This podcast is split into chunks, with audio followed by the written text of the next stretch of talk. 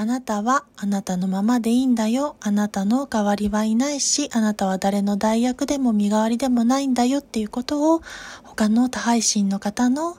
放送にコラボでちょっと上げてもらって縁あってお邪魔して七夕の次の日に吉日日の次の日にいいものを受け取れたような気がしています。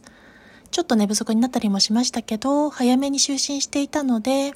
仮眠じゃなくて熟睡した後に起きた後だったので心配はありませんし、心配していただく必要もない中で、でも心配して気にかけてくださったり、いろんな機微に気づいてくださって、それが気持ち悪さを感じてるんじゃなくて、私がもともと緊張しいで、人に割とそうやって懐疑的、疑り深いところがもともとあるところが出てしまって、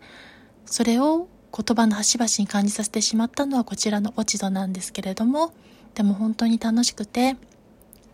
なんだろうな、電波越しでも画面越しでもいろんな人と交流できるのは本当にいいことだと思いましたし、この今、今この瞬間が欲しいタイミングでそれが重なってタイミングが重なってバッチリ出会えたのも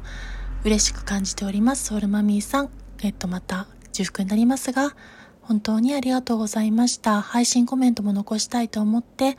とっさに撮っております。まだ1分賞味ぐらいだけど緊張してますけど、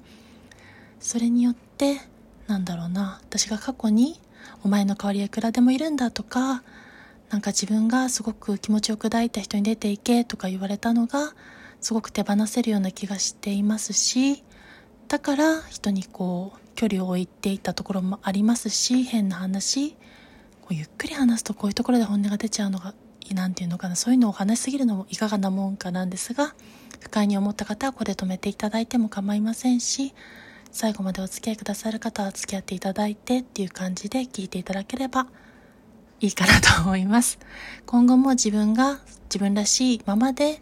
ゆっくりゆったり不定期なペースでも定期に変わるにしても